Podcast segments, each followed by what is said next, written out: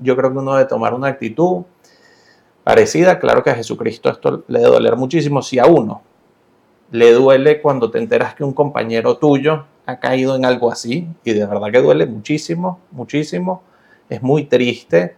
Hay veces uno ha tenido compañeros que has estado con ellos en el seminario, que los has visto formarse, crecer, y, y después pasa algo así y uno, uno no se lo explica me imagino a Jesucristo, que, que, ama tanto a esa persona, que, que, que, murió por esa persona, lo que le debe doler y lo que le debe doler también el, el dolor de la víctima.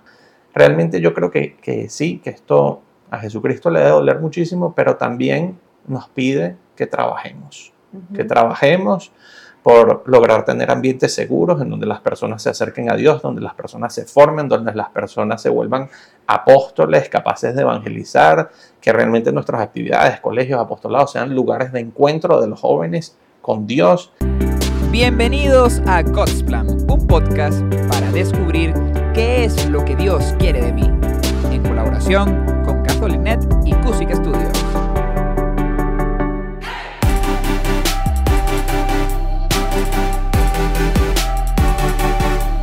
Bienvenidos a God's Plan Podcast. Estamos ya en nuestra cuarta temporada y en este capítulo número 12 quiero hablar con Catalina Gallegos, que es la encargada de la Congregación de los Legionarios de Cristo del área de ambientes seguros. Catalina, bienvenida, muchísimas gracias por estar aquí con nosotros. Gracias, Padre, por la invitación. Una pregunta, ¿qué significa eso de ambientes seguros?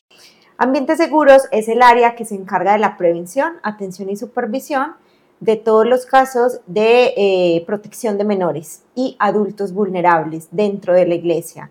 Eh, protección de abuso sexual infantil, maltrato infantil, traspaso de límites y hago hincapié en que es menores de edad y adultos vulnerables también.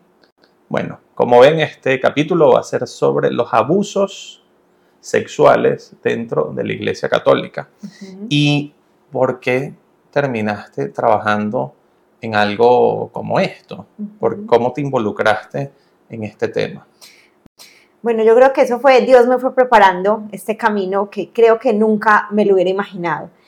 Eh, yo estudié Derecho, soy abogada y empecé a hacer mis prácticas universitarias en una comisaría de familia Luego de que yo me quería dedicar a un área que se llama Derecho Administrativo, no me resultan las prácticas donde yo esperaba, que eran un juzgado administrativo, y alguien me dice, pues, ¿quieres hacer las prácticas acá? Y yo dije, bueno, pues necesito hacer las prácticas. Entonces empecé eh, a hacer eh, las comisarías de familia en Colombia, son las que se encargan del tema de prevención, y, perdón, atención, abuso sexual infantil y maltrato infantil y de violencia intrafamiliar al inicio fue muy duro, uno porque no, no me esperaba dedicarme como a esto, pero necesitaba sacar las prácticas.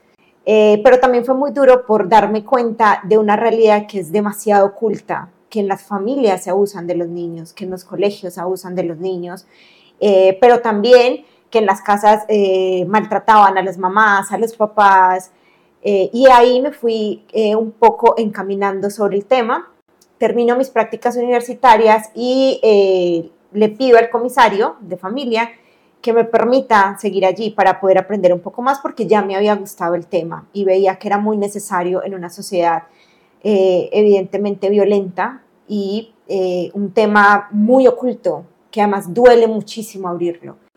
Ahí empiezo, trabajo un tiempo allí y luego conozco a los legionarios de Cristo, eh, y tengo mi director espiritual, a quien le empecé a compartir todo como, bueno, el día a día de mi trabajo, el día a día de mis prácticas, y en algún momento le dejo de contar y pues a le parece creo que un poco extraño y luego me dice, mira, eh, ¿estás bien? ¿Cómo vas con eso? Yo le dije, no, padre, ya, ya bien, ya contenta. Y me dice, bueno, eh, al tiempo me dice, en la Legión necesitamos un abogado. Yo no sé, yo estaba buscando trabajo, ya me había graduado de la universidad y me dice, necesitamos un abogado. Yo no sabía para qué y le dije, bueno, padre, empiezo a trabajar en la Legión. Cuando ya empiezo el proceso de entrevista, me dice, es para el área de ambientes seguros. Yo no tenía ni idea de que era ambientes seguros, porque poco se hablaba en ese momento del tema. Era más bien un tema que, que la sociedad decía, no, en la iglesia no pasa, o la iglesia tendrá sus motivos o bueno, era un tema demasiado oculto todavía. Y ahí empiezo a trabajar con la Legión y me dicen es para montar el área de ambientes seguros, todo el tema de prevención, atención y supervisión y en el territorio Colombia, Venezuela y Ecuador, y no solamente para los legionarios, sino para las consagradas, para los colegios y todos los apostolados del Reino Cristo. Ahora, tú que eres una persona que tenías un director espiritual, que eres católica y que ahora te ha tocado ver casos de abusos sexuales de sacerdotes eh, contra menores de edad, que hace que tú sigas creyendo en la iglesia después de ver cosas tan, tan terribles? Porque creo que, como les dije al principio, es un camino que Dios me, me ha ido plantando y creo que Dios no te, no te permite caminar donde no te vaya a dar la fortaleza de hacerlo. Eh, y me he pegado muchísimo, muchísimo a Dios. Creo que he encontrado a Dios en esto, en, en el más débil, en, el dolor, que es un dolor muy grande porque el abuso sexual siempre va a ser una tragedia, pero cuando el abuso sexual es dentro de la iglesia, la iglesia es una doble tragedia, porque se rompe la relación con Dios a veces, se rompe un tema espiritual, es, es, es una herida que causa directamente a la espiritualidad y a la creencia. Lo que a mí me ha ayudado es saber que no es Dios, que la iglesia está formada por seres humanos, que no, se justifica el dolor que cause, pero que también hay gente muy buena que quiere trabajar en pro de la prevención y que Dios está ahí y nos va mostrando el camino y nos va mostrando la fortaleza. No significa que siempre ha sido color de rosa, o sea, si hay momentos en que uno dice, Dios mío, ¿cómo, cómo es posible esto? O, o, o, empiezas a decir, ¿dónde estás? Pero Dios siempre se hace presente y me muestra. No es tener la fe en el hombre, sino la fe en Él y creo que eso es lo que me ha ayudado muchísimo. Sí, a mí me gusta mucho esa imagen de San Pablo cuando dice, llevamos tesoros en vasijas de barro. Entonces uno piensa, por ejemplo, en lo que es el sacerdocio, en lo que es el nivel de conformación de la vida de uno con la de Jesucristo, el poder uno celebrar la misa, el poder confesar, el tener como esos poderes, lo cual es un tesoro, uno lleva realmente a Jesucristo, a las personas, pero somos vasijas de barro, somos, somos de carne y hueso, y ojalá que las personas pues sepan si en algún momento una de esas vasijas se rompe, pues, pues no dejar el tesoro, no, no rechazar a Jesucristo por culpa de, lo que uno puede hacer. Yo recuerdo cuando estaba en Roma que tuve un curso de historia de la iglesia en la que el profesor fue sumamente fuerte en comentarnos cosas negativas de la iglesia. Y a mí al principio me costaba un poco, pero con los años me ha ayudado mucho ese curso porque nos dijo unas historias realmente terribles. Por ejemplo, la historia de el Papa Juan XII, fue un papa que un grupo de obispos y cardenales quisieron destituirlo porque lo acusaban de adulterio, de incesto, de homicidio, de simonía. Y cuando estos hombres se reunieron con él para que él se defendiera, él básicamente los logró excomulgar a todos, los metió presos, a uno le cortó la mano, a otro le cortó la nariz y las orejas, a otro lo flageló, y incluso la historia de la iglesia dice que muere mientras estaba teniendo relaciones sexuales con una mujer. Entonces, uno ve esto en un papa y uno dice, Dios mío, ¿qué es esto? O sea, cuando uno estudia, y, no es el único caso, hay, varios casos de papas que han llegado a ese nivel de perversión. y, y ahí, esto fue en el año 1958, o sea, desde hace mil años están pasando este, cosas realmente terribles a todos los niveles de la jerarquía eclesiástica, pero aún así hay un tesoro en la iglesia que permanece. También hay muchos santos, también pues, pues muchos de nosotros hemos encontrado en la iglesia nuestra felicidad. Entonces también uno a pesar de esa historia de tanto pecado, uno ve esa promesa de Jesucristo cuando le dice a Pedro, tú eres Pedro y sobre esta piedra edificaré mi iglesia y las puertas del infierno no prevalecerán sobre ella. Ahora, ¿qué medidas concretas ha colocado la iglesia para evitar los abusos y para que en caso de que haya un abuso sexual por parte de un sacerdote, se haga algo contundente al respecto. Bueno, la Iglesia ha emitido varios documentos, entre ellos uno que se llama Voz Stilus Mundi, que se expide en el 2019, se publica y entra en vigencia en el 2019 y tiene una actualización este año, una actualización. En esa se pide a todas las diócesis, congregaciones, conferencias episcopales tener canales de escucha, tener centros de escucha, tener normas y protocolos claros de atención, pero también de supervisión. Eh, la iglesia ha empezado a acoger más públicamente a las víctimas y eso es algo que, que se tiene que continuar haciendo. Creo que la iglesia ha hecho, creo que falta mostrar lo que se ha hecho, porque ambiente seguro no puede ser un tema que solamente se muestre cuando haya inconvenientes, sino que también la iglesia tiene que salir al encuentro de esas personas que han sufrido, pero también tiene que salir al encuentro de las personas que aunque no han sufrido, podrían ser víctimas en un futuro. Entonces la iglesia tiene que seguir educando.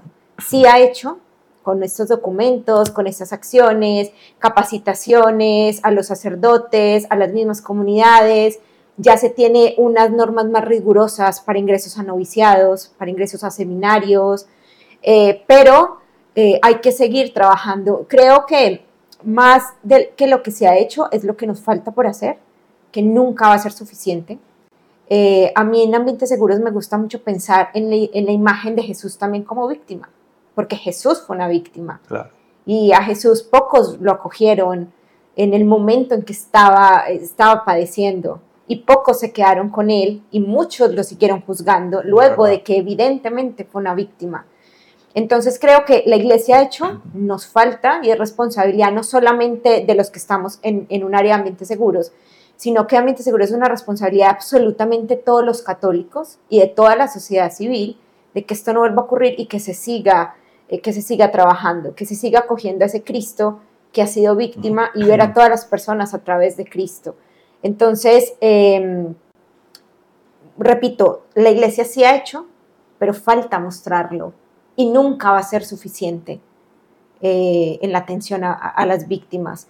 Quizás eh, hay algunas congregaciones, algunas diócesis que vayan un poco más adelante que otras, hay otras que les falta, pero es ir acompañándonos en conjunto, ir acompañando a la sociedad la responsabilidad también aquí es no solamente de los sacerdotes. Cuando hablamos también de abuso sexual dentro de la iglesia, también tenemos que pensar en catequistas, en, responsables de equipo, responsables de formación, que son laicos y que tienen una potestad, una autoridad dentro de los apostolados o actividades dentro de la iglesia.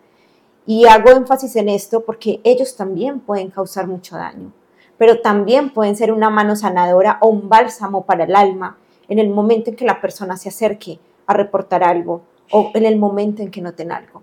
Entonces, eh, ahí también es donde la iglesia, volviendo al punto de que ha hecho la iglesia, en, el tema de ambientes seguros, creo que la están empezando a em, tener muy en cuenta los laicos, en la atención y en la participación activa que pueden tener los laicos, las laicas, porque en ese tema es algo muy curioso que somos muchas mujeres, sobre todo las que estamos trabajando en, pro de ambientes seguros, no solamente en la Legión, sino que cuando uno habla con las diócesis, arquidiócesis, otras congregaciones, nos damos cuenta que las mujeres eh, estamos trabajando mucho en esto.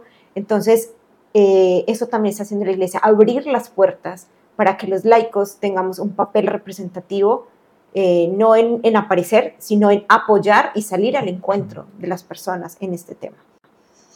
Sí, yo por mi parte he visto, recuerdo cuando yo estudiaba derecho, antes de entrar al seminario, nos decían, toda persona es inocente hasta que se demuestre lo contrario. Y yo veo que la iglesia ha tomado medidas muy duras con un sacerdote que de repente es acusado de algún abuso a un menor de edad sin que ni siquiera se haya demostrado que es culpable y ese sacerdote tiene que acatar medidas muy duras de que no puede celebrar la misa públicamente, no puede confesar, no puede, o sea, prácticamente está totalmente restringido y ni siquiera se ha demostrado que sea culpable. Entonces, hay, hay veces la gente me dice, no, la iglesia no ha hecho nada. Yo no veo ninguna institución que sea tan dura a la hora de que hay solo una acusación, que tal vez la acusación ni siquiera, ni siquiera sea verdad, pero ya se toman medidas bastante, bastante drásticas, que en algunos casos sé que se han cometido grandes injusticias, pero la iglesia quiere salvaguardar tanto la protección de los menores, de las personas vulnerables, que ha tomado incluso este, este tipo de medidas. Por mi parte, nos han dado muchos cursos. Eh, nosotros ahorita hoy en día para hacer un retiro, para hacer unas misiones, nosotros tenemos que tener muchas medidas que si no las tenemos simplemente no se nos da el permiso de poder organizar esa actividad. Entonces yo, yo cuando llego a un retiro, yo digo, miren, jóvenes, o cumplen estas medidas o simplemente no se vuelve a hacer este retiro. Pero no nos podemos arriesgar que en ninguna de nuestras actividades, que en ninguna de nuestros colegios, apostolados, pasen estas cosas. Yo sí creo que se ha hecho un gran trabajo en crear conciencia de, lo duro que es esto y, de cómo todos podemos apoyar en, evitarlo. Ahora, en concreto, si una persona se entera de que su párroco, por ejemplo, eh, besa en los labios a una joven de 17 años. Esta persona se entera de eso. ¿Qué debe hacer esa persona? Los pasos concretos de lo que usted, de lo que tú piensas que esa persona debería hacer. Bueno, lo primero es eh, reportar ante las autoridades civiles, y esto es dejarlo muy claro. Eh, siempre la iglesia eh, debe reportar los casos, o cualquier persona de la sociedad debe reportar los casos a las autoridades civiles porque a veces se piensa que si lo reportó ya en la iglesia, entonces la iglesia ya se va a quedar con eso, o mejor lo reportó o, o hablo con el padre para que esto no vuelva a pasar. Entonces es una invitación para que también acudamos ante las autoridades civiles, que a la hora, a, la hora de la verdad son los que se van a encargar de la protección o la judicialización de esos hechos a nivel judicial. También eh, es acudir a los canales de escucha que tiene la congregación o diócesis o arquidiócesis. Eh, estos canales de escucha eh, son los que atienden las situaciones y pueden brindar un acompañamiento pastoral, una asesoría psicológica, pero también un acompañamiento terapéutico, no solamente a la persona que se considere víctima, sino también a las que llamamos víctimas secundarias, esto es, personas que no han sufrido directamente el abuso o el traspaso de límites, pero que sí sienten que algo se rompió dentro de ellos y se sienten afectados por la situación que va pasando. Lo otro es, si la situación está ocurriendo, inmediatamente detener la situación. O sea, no les dé miedo. Si ustedes ven que el sacerdote, que la religiosa, que el catequista está haciendo eso, inmediatamente plantarse y decir, oigan, o sea, esto no está bien y esto se tiene que reportar. Y también tener en cuenta que cuando hablamos de menores de edad, no es negociable no hablar con los papás. O sea, se le debe comunicar a los papás, se les acompaña en todo este proceso y obviamente también empezará paulatinamente el proceso eh, canónico, los procesos eh, eh, administrativos o judiciales canónicos en contra de, la persona que, que, esté cometiendo eso. Pero lo más importante es que no se queden callados, que vayan y reporten a las autoridades civiles y también a la iglesia, pero que si está pasando la situación, la detengan inmediatamente. Sí, dices un punto sumamente importante que es ir con la persona que tiene autoridad, porque he notado casos en donde se nota en algún sacerdote o religiosa algún comportamiento inadecuado y la persona hay veces va y habla con ese sacerdote y le dice, padre, esto es muy delicado, este no puede volver a pasar, y el sacerdote le pide perdón, pero después tal vez eso ya ha pasado antes y sigue pasando después. Entonces la persona tiene que ir con quien tiene autoridad. Entonces, esa persona que tiene autoridad, si le llega un caso por este lado y otro caso por este lado y otro caso, esa persona va armando como un rompecabezas de qué es realmente lo que está pasando. Va poniendo cada pieza en su sitio y entonces esa persona puede actuar. Pero si una persona ve algo y no lo comenta, pues ¿cómo sabe si eso es solo un granito de arena dentro de toda una playa? Entonces me, parece sumamente importante y sé que es muy difícil para las víctimas, hay veces, contar las cosas. ¿Por qué? Primero, hay veces esos sacerdotes han ayudado muchísimo a esa persona. Entonces les parece como un gesto de ingratitud que por un gesto inapropiado, porque tal vez no fue una violación, sino tal vez un gesto inapropiado, uno ya los vaya a acusar y se muestre como, como ingratitud ante todo lo bueno que han recibido. Hay veces me han tocado víctimas que comentan que no quieren que ese sacerdote le pase algo, que no sé, que... Y entonces quieren como protegerlo. O hay veces también pasa personas que dicen, bueno, yo solo quiero que no vuelva a hacer eso, pero, pero quiero que siga su trabajo, quiero que siga todo normal. Y por eso me parece muy importante crear una conciencia de que hay que animar a las víctimas, si son mayores de edad, a que hablen, a que acusen, a que vayan con quien tiene autoridad. Y si son menores de edad, pues uno lo tiene que hacer directamente. De hecho, e, e, es, muy bonito en la iglesia, muy bonito y a la vez muy duro, que si llega un caso de un menor de edad que está siendo abusado, uno tiene que actuar y si no actúas, eres cómplice. Entonces uno sabe que tienes 24 horas para dejar la denuncia, porque si no eres cómplice. Entonces realmente esto me parece muy importante porque, porque hace que la persona sí o sí tenga que actuar. O sea, a nadie se le podría criticar por haber actuado. Todos tenemos que actuar. Sí quiero hacer la salvedad de que en el caso de la confesión, el sacerdote, pues si una persona se confiesa y nos dice que, que tiene, que ha sido abusada sexualmente, uno ahí no puede ir y decirlo. Así es. Uno lo que sí puede hacer es animar a la persona a decirlo, o a acusar, a hacer una denuncia, o incluso a hablarlo con uno fuera de la confesión y uno acompañar a esa persona a hacer esa denuncia. Muchas veces la persona no tiene las herramientas para hacerlo y entonces necesita que uno realmente se involucre para ayudarlo. Pero usted toca un punto muy importante que me parece vital resaltar y es que las víctimas no siempre hablan en el momento. Y eso no significa que no les haya pasado. Claro. Sí les pasó, pero cada víctima, cada persona tiene un trabajo personal, tiene una historia que ella es su historia y ella decide en qué momento la abre y en qué momento no la abre, a quién se la cuenta y a quién no. Y si la cuenta 10 años después, 20 años después, es decisión de la persona. Eh, cuando, eh, cuando la gente se entera que tú trabajas en esto, te empieza a contar cosas.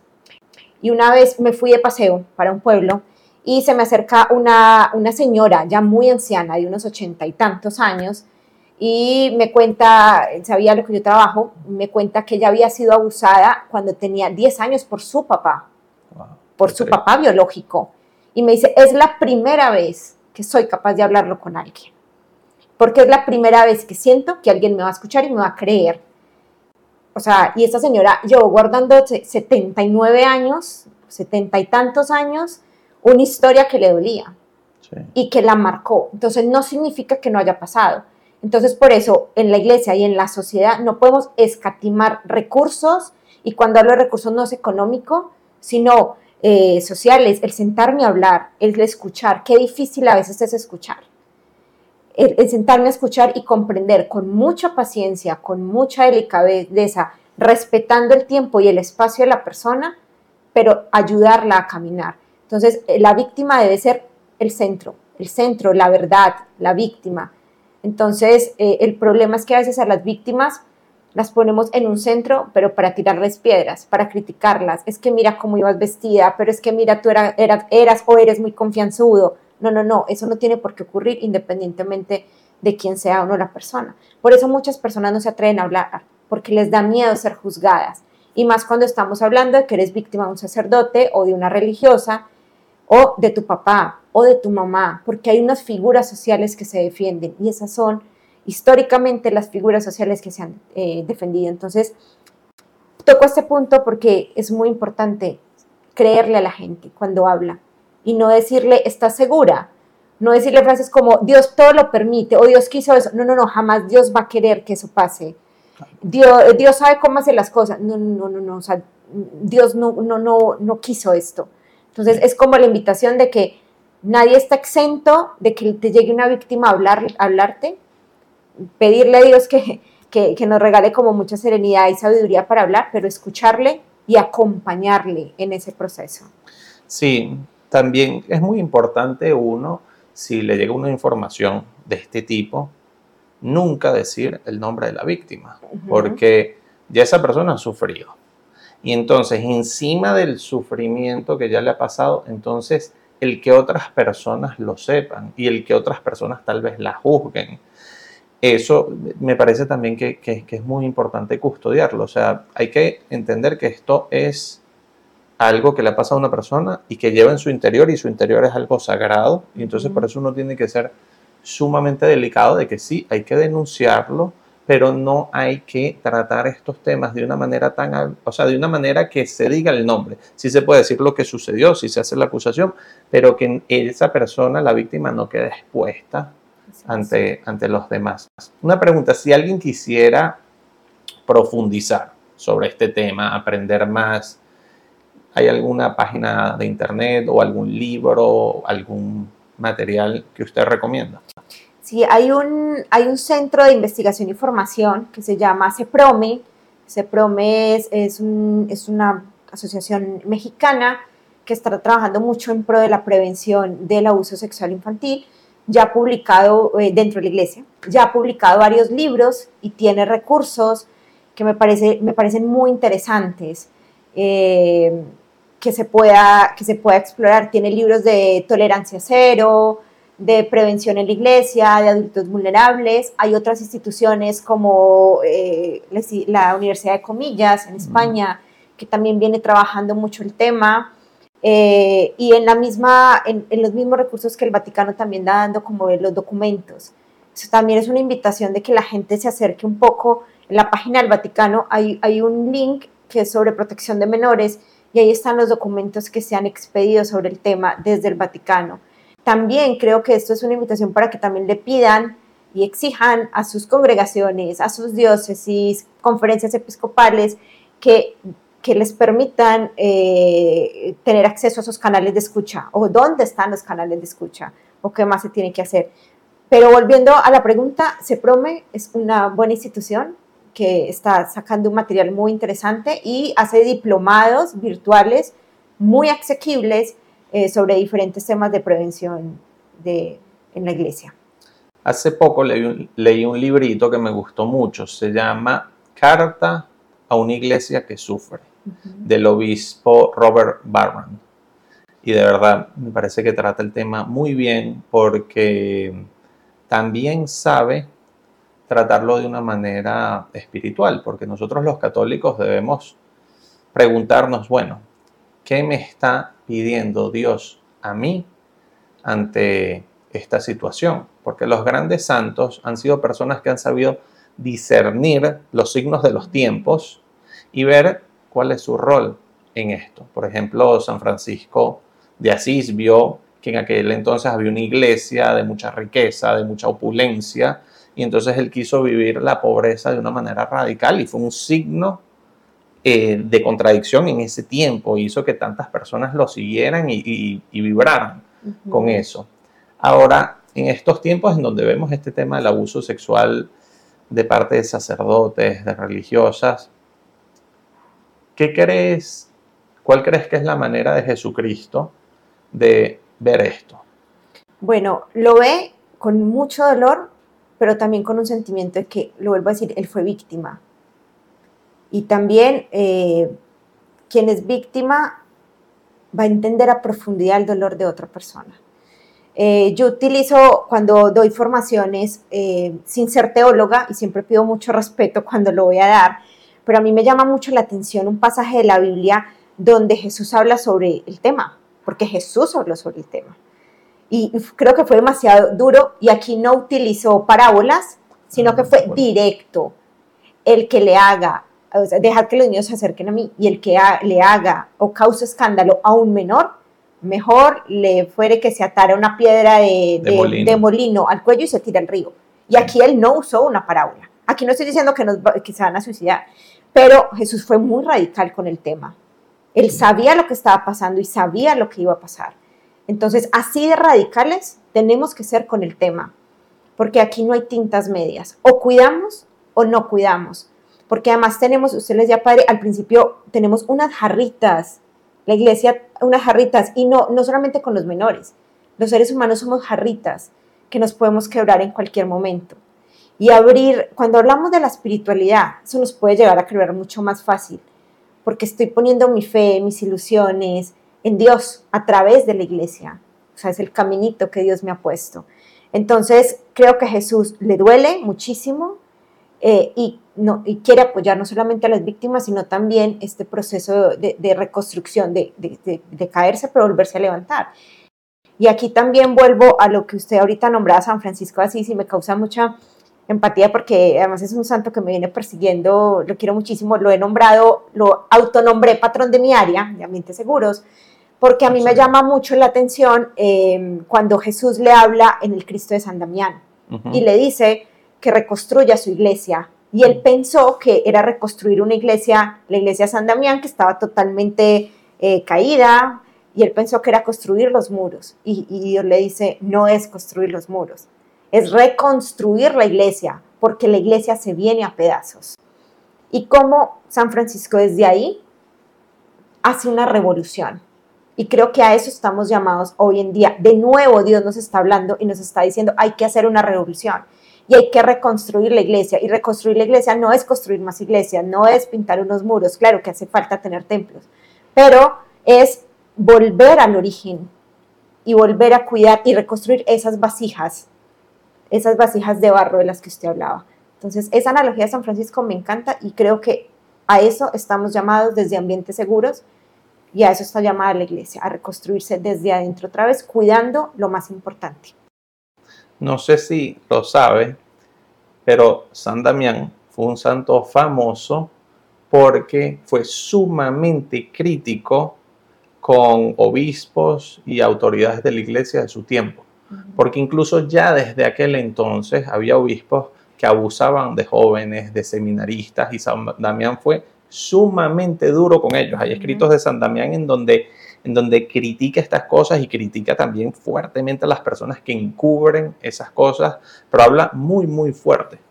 Y de verdad que yo creo que uno debe tomar una actitud parecida. Claro que a Jesucristo esto le debe doler muchísimo. Si a uno le duele cuando te enteras que un compañero tuyo ha caído en algo así, y de verdad que duele muchísimo, muchísimo, es muy triste hay veces uno ha tenido compañeros que has estado con ellos en el seminario, que los has visto formarse, crecer y, y después pasa algo así y uno, uno no se lo explica. Me imagino a Jesucristo, que, que ama tanto a esa persona, que, que, que, murió por esa persona, lo que le debe doler y lo que le debe doler también el, el dolor de la vida. Realmente yo creo que, que sí, que esto a Jesucristo le debe doler muchísimo, pero también nos pide que trabajemos, que trabajemos por lograr tener ambientes seguros en donde las personas se acerquen a Dios, donde las personas se formen, donde las personas se vuelvan apóstoles capaces de evangelizar, que realmente nuestras actividades, colegios, apostolados sean lugares de encuentro de los jóvenes con Dios. Y también creo que la iglesia y Jesucristo nos pide mucho ayudar a sanar, ayudar a sanar a tantas personas que más allá de los abusos de la iglesia han sufrido algún tipo de abusos. La verdad son muchas personas y nosotros tenemos que sanar, que, que, así como Jesús fue también sanando personas, haciendo milagros, que nosotros también busquemos acompañar a las personas en, en estos procesos tan duros. Incluso también hay que saber acompañar y hay que ayudar a sanar a esos sacerdotes, monjas que han hecho estas cosas. Así es. Porque también el, la culpabilidad, eh, yo siento que Jesucristo, pues, pues claro que va a querer que se haga justicia y que esas personas no puedan volver a hacer algo de ese estilo y, que realmente paguen por eso que han hecho, pero también yo creo que Jesucristo va a querer que sanen y que encuentren su misericordia. Así es, y la misericordia implica justicia y la justicia implica misericordia. Son dos conceptos que yo me niego a creer que vayan, vayan aparte, porque Dios es justo, pero es misericordioso. Entonces también esto también ha abierto un panorama dentro de la iglesia de qué hacemos con estas personas que han abusado. Eh, ¿Qué hacemos? Eh, obviamente se le restringe ministerio eh, con menores de por vida, entonces es, lo que se ha pedido, pero más allá de no es solamente restringirlo, es qué vamos a hacer para ayudarle psicológica, espiritualmente y eso es otro reto, es un reto que tiene la iglesia muy grande en este momento. Y también saber distinguir. Puede haber un abuso en donde lo único que, que, o sea, una de las cosas que hay que hacer es que esa persona esté presa y que esté en una cárcel. Pero hay otro tipo de abuso en donde por lo menos un mensaje inapropiado puede ser también un abuso, pero no es lo mismo eso que una violación sexual. Entonces, entonces también a partir de cada caso hay que saber acompañar. Incluso a esa persona que, que, ha cometido esas cosas tan, tan graves. De verdad, muchísimas gracias por acompañarnos y sobre todo muchísimas gracias por el trabajo que hace. Porque solo Dios sabe tal vez los sacrificios, las preocupaciones, el saber que, que bueno, que tiene algo muy delicado en sus manos y, y que de alguna manera tiene que hacer procesos muy difíciles, procesos que van a traer eh, sufrimiento, procesos de, de, acompañamiento de cosas muy delicadas. Entonces yo sé que debe ser muy duro, sé que, que deben haber noches en donde tal vez se levante pensando en, en estas cosas. Y bueno, voy a rezar mucho por ti para que puedas hacer un gran trabajo. Y muchas gracias por el trabajo que estás haciendo en nuestra congregación, ya que realmente nosotros tenemos un compromiso muy, muy, muy serio de, de sanar lo que tengamos que sanar y de poder ofrecer a las personas a Jesucristo, que nunca podamos ofrecerle a las personas este tipo de, traumas, de situaciones difíciles, sino que realmente ofrezcamos eso, ese tesoro que llevamos nosotros, así seamos de vasijas de barro. Así es, Padre, muchísimas gracias y bueno, y es recordar que Ambiente Seguro somos todos, todos los católicos tenemos una responsabilidad grandísima de eh, crear y generar ambientes seguros dentro de nuestra propia iglesia. Entonces también es una invitación a que todos se unan y, y trabajemos en conjunto, ¿no? Ambientes Seguros no es una persona, sino que somos todos y todos los católicos tenemos una responsabilidad inmensa y mucho más grande que quizás otras instituciones para erradicar este, este drama tan doloroso. De verdad, bueno, terminamos con eso. Todos somos parte de ambientes seguros. Tal vez no todos fuimos parte del problema, pero todos somos parte sí.